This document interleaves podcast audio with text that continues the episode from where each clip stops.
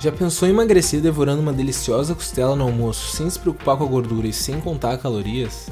Curiosamente, esse pode ser o jeito mais fácil de emagrecer para muitas pessoas, talvez até para a maioria. Faz parte da famosa dieta cetogênica.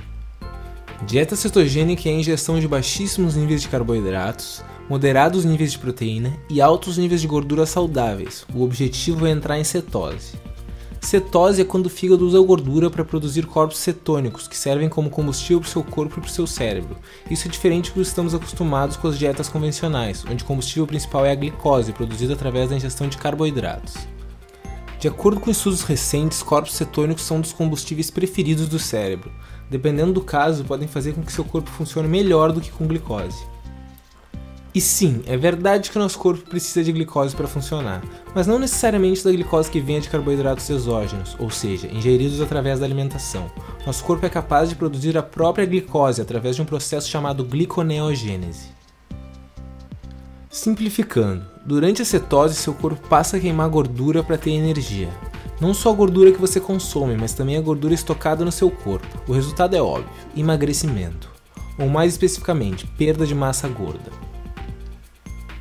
Enquanto uma dieta convencional recomenda que a ingestão de calorias venha de 25 a 30% de gorduras, 15 a 20% de proteínas e 50 a 60% de carboidratos, a dieta cetogênica recomenda cerca de 70% de gorduras, 25% de proteínas e 5% de carboidratos.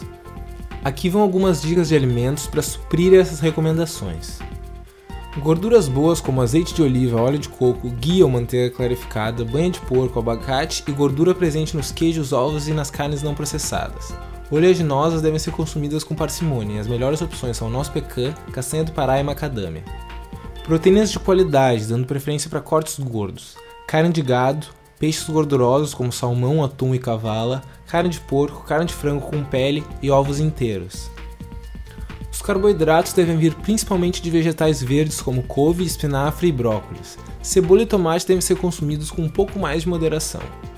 As frutas no geral ficam fora da dieta, com exceção do abacate e da polpa de coco devido a seus altos teores de gordura. Também é permitido em pequenas quantidades frutas com pouca frutose, como framboesa, mirtilo, morango, amora e cereja.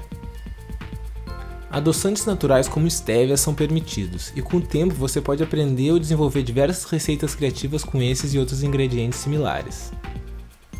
O que fica completamente fora da dieta: qualquer forma de gordura trans, óleos hidrogenados ou parcialmente hidrogenados encontrados na margarina e nos fast foods, e qualquer óleo vegetal refinado, como óleo de canola, soja, girassol, milho, cártamo e outros qualquer alimento com adição de açúcar ou adoçante artificial e alimentos ricos em carboidratos, como batata, arroz e macarrão.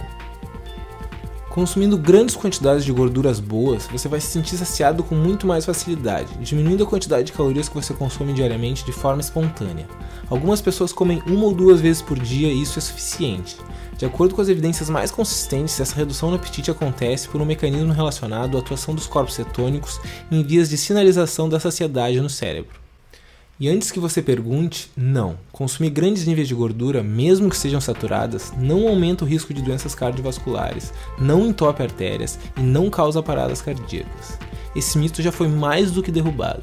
O grande problema vem de gorduras trans, dos açúcares e dos carboidratos refinados. Estudos atrás de estudos vêm mostrando que tudo que imaginávamos saber sobre gordura até então estava errado. Resumindo, comer gordura faz bem e, por mais estranho que pareça, não engorda. Vale lembrar que essa dieta não é nova, nenhum modismo passageiro. Ela já vem sendo usada para tratar casos de epilepsia com sucesso imenso desde a década de 1920 e mais recentemente está sendo estudada como tratamento para Alzheimer, diabetes, alguns tipos de câncer e diversas outras doenças. Então é isso. Qualquer dúvida é só deixar nos comentários que eu respondo. E um agradecimento especial ao nutricionista e mestre em nutrição humana João Gabriel Marques, do blog Ciência da Nutrição, pela ajuda na composição desse texto.